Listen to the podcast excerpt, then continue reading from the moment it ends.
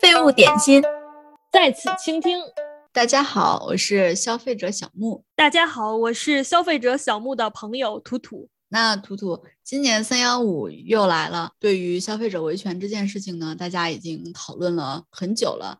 但是其实真正去维权或者说去维权成功的人，其实不是很多。那你对这个事情怎么看呢？你说的这两个问题呢，主要是由信息不对等造成的吧？一个是普通人被骗了，觉得是小钱，好麻烦，这事儿就算了，就过去了，没有人愿意去较真儿；要不然就是愿意去较真儿，但是这个成本实在太高了，可能我买。几十块钱的东西，然后我要用成百上千的精力解决这个只有几十块的小矛盾，导致消费者带引号的越来越怂，商家越来越横。是的，但是我觉得可能我们普通人对于相关的法律信息可能知道的也不是很多，或者就知道的也不是很清楚，对吧？对你说到这个啊，你知道这个退一赔三还有一千块的梗吗？退一赔三，是不是？如果我要去退货的话，他应该赔我三倍的钱。更准确的来说，是根据《消费者权益保护法》，是说，如果经营者提供的商品或者服务有欺诈行为的，在这种情况下的一种惩罚性赔偿，消费者可以要求退货以外，还可以要求商家呢对他进行商品价款或者服务费用的三倍的赔偿。如果这个赔偿金额，不足五百元的话，那就应该是五百元啊。那一千块是什么梗？一千块是食品安全法。刚刚说的呢是普通的，就商品。一千块呢是说食品类的消费者，因为是不符合食品安全标准的商品受到了损害的话呢，可以要求经营者来赔偿。之前说的普通商品是退一赔三嘛，食品类呢是可以是要求十倍的赔偿，而如果金额不足一千元的话呢，就可以要求赔一千元啊，这样啊。所以有的时候网上有的人，比如说吃某个商品，然后里面吃出个虫子呀，吃出块塑料啊，底下就会有人回一千块，就是这个梗啊，这样。听到你说退一赔三，其实可能是一个比较基本的要求，对吧？因为我我那个经常可能买东西的时候看说什么假一赔三，我都觉得哇，这个商家好值得信赖啊，他都敢这样说，原来这就是他基本的义务。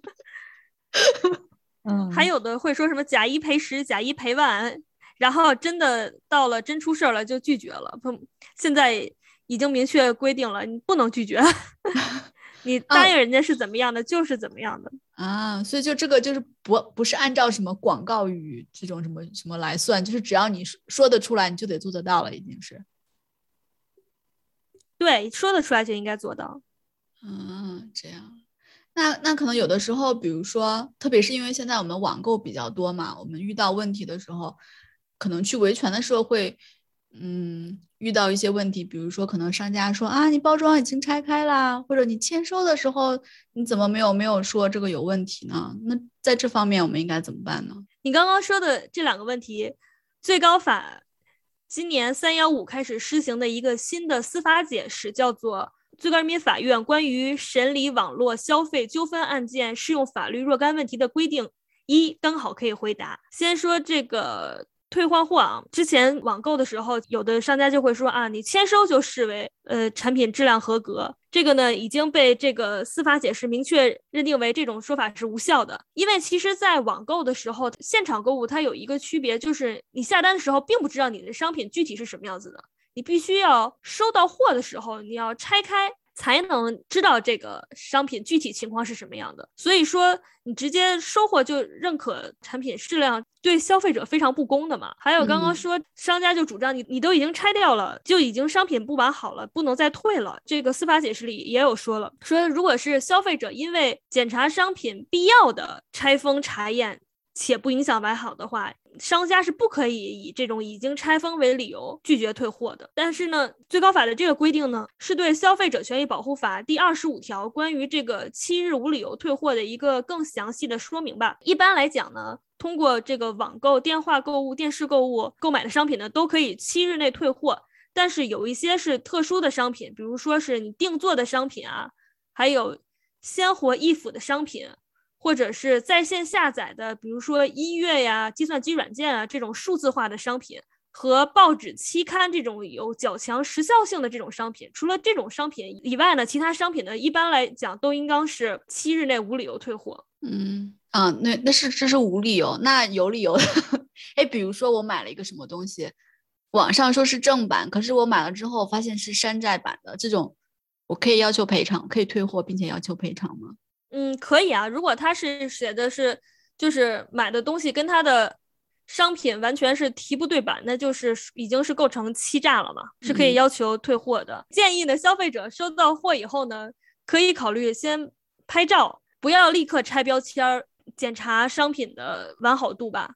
就是我们说的这个山寨的问题。比如说，如果我买东西，它山寨不山寨，我一眼我也看不出来。我可能是用了一段时间之后，我的朋友告诉我，啊，你这个是个山寨货。那像这种的，我觉得就很难啊。咱咱俩先定一下，你觉得山寨是啥意思？山寨是啥意思？山寨就是，比如说这个东西，它是这个牌子，但是不是这个牌子下的正规厂家生产的。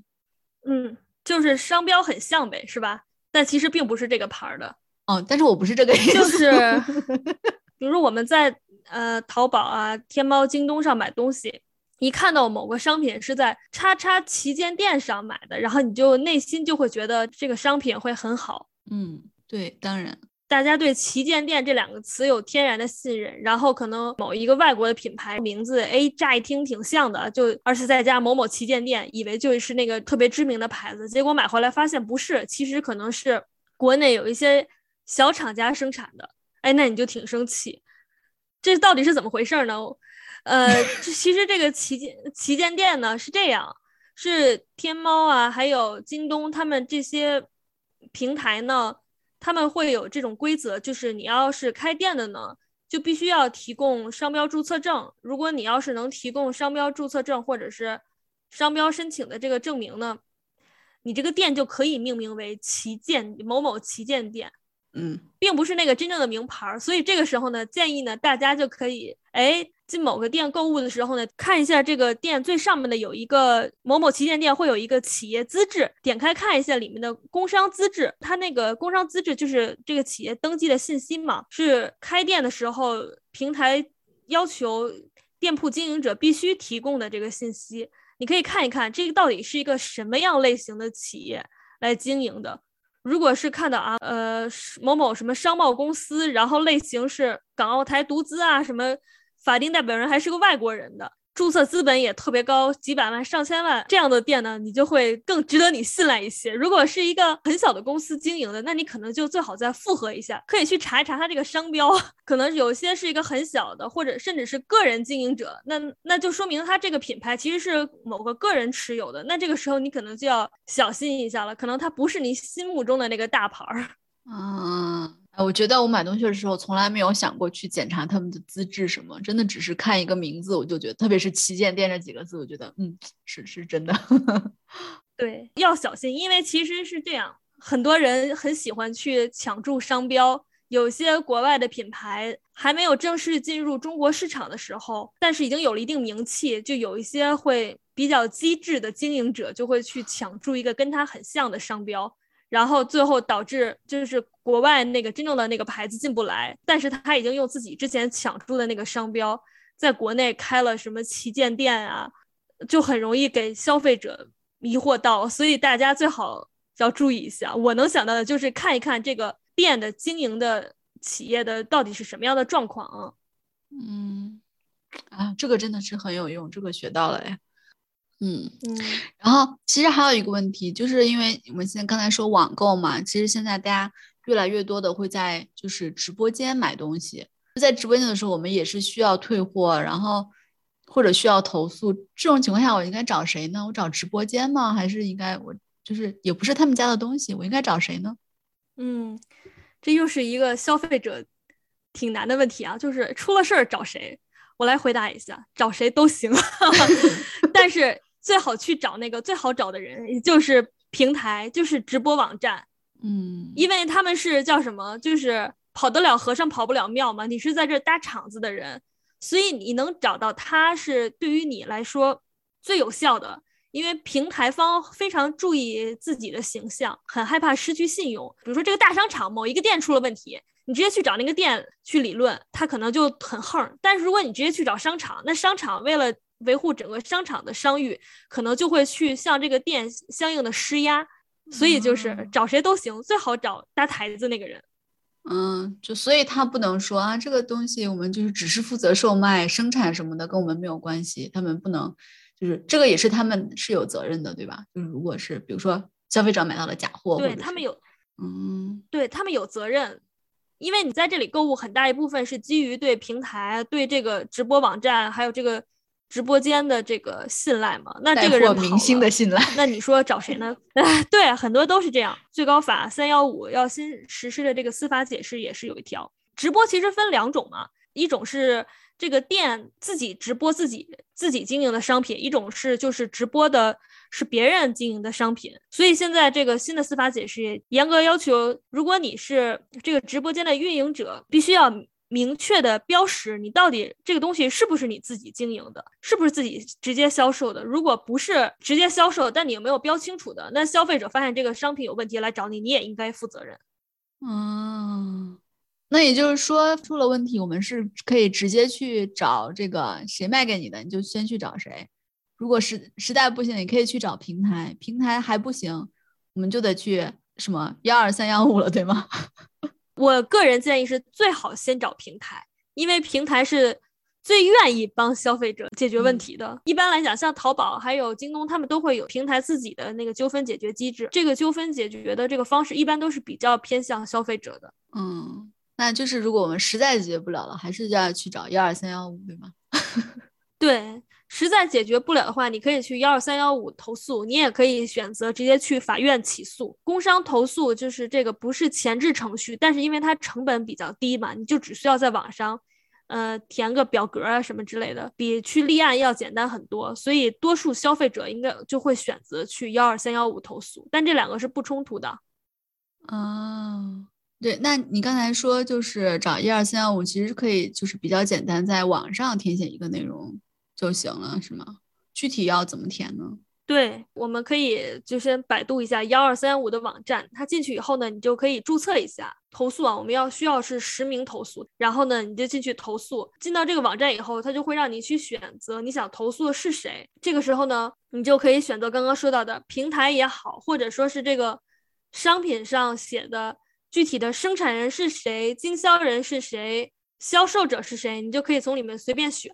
如果你是某个街边某个摊上买来的的话呢，你就看看包装。包装如果是三无产品，谁都没写，你可以看看有没有商标，可以就去查一下商标是谁的，然后选择这个相应的人。就有的时候，比如说你输入某某品牌这个名称，可能下拉就会有一些品牌相关的店铺啊，你就可以在里面找到。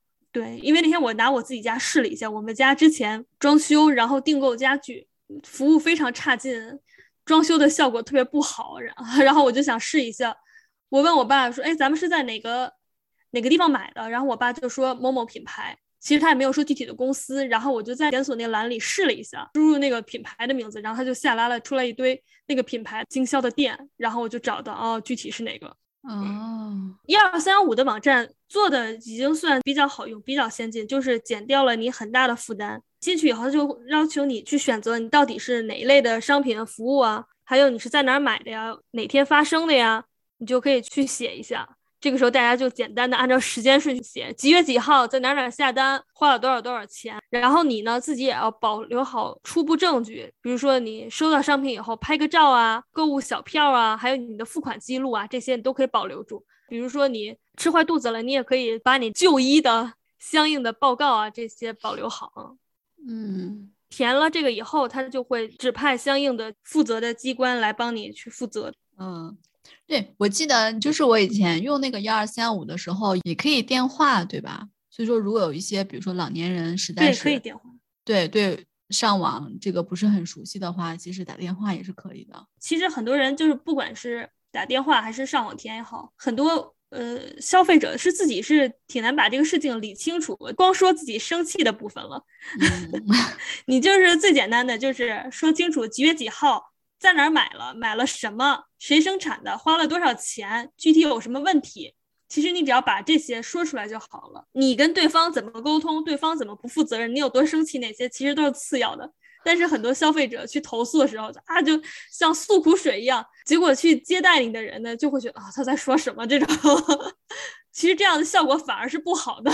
对，但是这也是我觉得一个维权挺大的。矛盾就在这里边，你消费者受到了特别大的委屈，但是接待你处理这个相关的工作人员呢，每天接到的投诉的量非常的大。如果你要想让你的事情尽早处理呢，你最好简化信息，更快的往后推进。有的时候你太带情绪，对方没有办法体谅你的情绪的时候，你反而你会生气，觉得谁都不帮你。嗯，对对，有时候解想要解决问题，还是要冷静一点，才能高效一点。对。对，但其实这对普通消费者来说真的挺难的，就因为就即使说我就是我现在这么好像事不关己高高挂起的时候这么说别人，但真的遇到自己的时候，我就除了生气好像也没有办法了。嗯，是啊，就是这样，所以挺不公平。我这个你说刚刚前面说一千块也好，退一赔三也好，呃，退一赔十也好。这其实成本还是很低啊，对吧？五百块、一千块，对于他们来说都是小钱。有的人就是啊，这么点钱，你不要在这影响我做生意。但是消费者真的有的时候就咽不下那口气。嗯，对呀。唉，比如说我刚才这个退一赔三啊什么的这些，你说会有人就是这种恶意维权吗？恶意打假什么的？有，当然我们也不好直接的说他恶意啊。有一个专业术语，管他们叫职业打假人，还有人说管他们叫职业索赔人，专门去买这种标签上啊有瑕疵或者是刚刚过期的商品，然后去要求商家退一赔三、退一赔十。这个已经成为了一种产业链，很多人就是专门靠做这个来挣钱。比如说我们大家熟知的那个某海 他是应该是从九十年代开始吧。最早的是一战成名的是买假冒的耳机，那个时候好还是双倍赔偿。再后来呢，就是现在三倍赔偿。他还有他的手下一直在不断的做这个索赔的事情，还挣了不少钱。哎，你你怎么看这种事情？其实我觉得也挺矛盾的。我觉得一方面呢，确实是给商家有一些威慑吧。我觉得，嗯，可能是就是有这种人、这些人存在，商家也会想着，哎呀。我应该就是更怎么说更小心呀，比如说不要把过期的产品放出去啊什么的。但是我觉得另外一方面，它其实又影响真正要维权的人，可能就会对他们的一些对普通的人去维权就就造成一些难度。就会明明受了欺负，然后商家觉得你是不是碰瓷儿，是不是那种感觉？对对对，我觉得就是是就是会使商家和消费者之间的这种就是对立情绪会怎么说呢？更更更高涨，可能也可能可能本来有的有的事情是可以协商解决的，就是最后也没有办法协商解决，就只能去投诉或者是。就原来我也觉得他们就感觉这个人好像就是碰瓷儿的，但有时候就想，哎。是法，就是很多数人不愿意去较真儿，不愿意去为了这个事情去找商家，所以才让商家越来越好。就是其实商家的态度就是一个都不愿意赔，那而且就是能拖就拖，因为他就觉得我赔了你一个这样的人，还有千千万万的人再来索赔，然后他就会觉得你是故意来找茬。但是我觉得这这个事情更重要，不就是因为应该是商家你去注意好相关的事情。比如说产品标签的问题，比如说不过期的商品，过期就应该及时撤掉嘛。但是很多商家就没有这样的意识，这种人的存在也是一定程度上的推进了法律的发展吧。嗯，就是你既然敢设定这个规则，你就应该遵守这个规则。嗯，是的。但是就是你刚刚说的可能会影响别的消费者。嗯，有一个嗯，郭丽，你有没有听说过？是喝牛奶什么的那个吗？嗯。不是牛奶，是那个奶粉，就是三聚氰胺奶粉事件，是郭丽她的女儿喝了这种加三聚氰胺的奶粉，她女儿就是得了很严重的肾病嘛。那个时候她女孩是小婴儿，她就很生气的去索赔，被做了局这种的，她提出要求赔三百万，然后对方直接告他敲诈勒索。后来郭丽被抓了，判了五年，期间呢，他妻子也跟他离婚了。郭丽出狱以后，为了洗刷自己的冤屈奔走，后来终于拿到了一纸无罪判决，但是他的一切都回不到过去了，就好难啊！我觉得人家都已经，这真的这这是生命健康安全的事情，这怎么还能被倒打？对呀，虽然既有王某这样饱受争议的例子，也有郭丽这种因为维权受到很大伤害的例子，但是法治在不断的健全吧。我觉得消费者还是应该是更多的去维权，真的。如果你要不去较真儿的话，有些商家只会越来越嚣张。嗯，对，我觉得也是，就是我觉得一个法律它之所以能够被大家熟知，是因为大家运用了它。如果一直没有人用，一直觉得太麻烦啊，或者是成本太高啊，什么可能，可能你也不会受到法律的保护，商家也不会有所忌惮。嗯嗯，对。不行，我觉得可以多背背法条，唬一唬嘛。这，比如说，那个淘宝店铺说啊，你这不行，签收了，然后你就说，no。根据最高人民法院审理网络消费纠纷案件适用法律若干问题规定一的第一条规定，电子商务经营者提供的格式条款有收货人签收商品即视为认可商品质量符合约定的内容的，应当认定为无效。不知道了。真的经常在电视剧里面看到这种，是吧？随身携带一本民法典，可以，可以考虑，也没那么厚，不薄，但也没那么厚。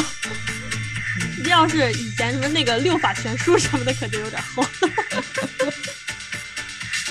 嗯，好的，那就希望大家。在维权这个方面，不要嫌麻烦，不要害怕，然后能够取得一个比较好的结果吧。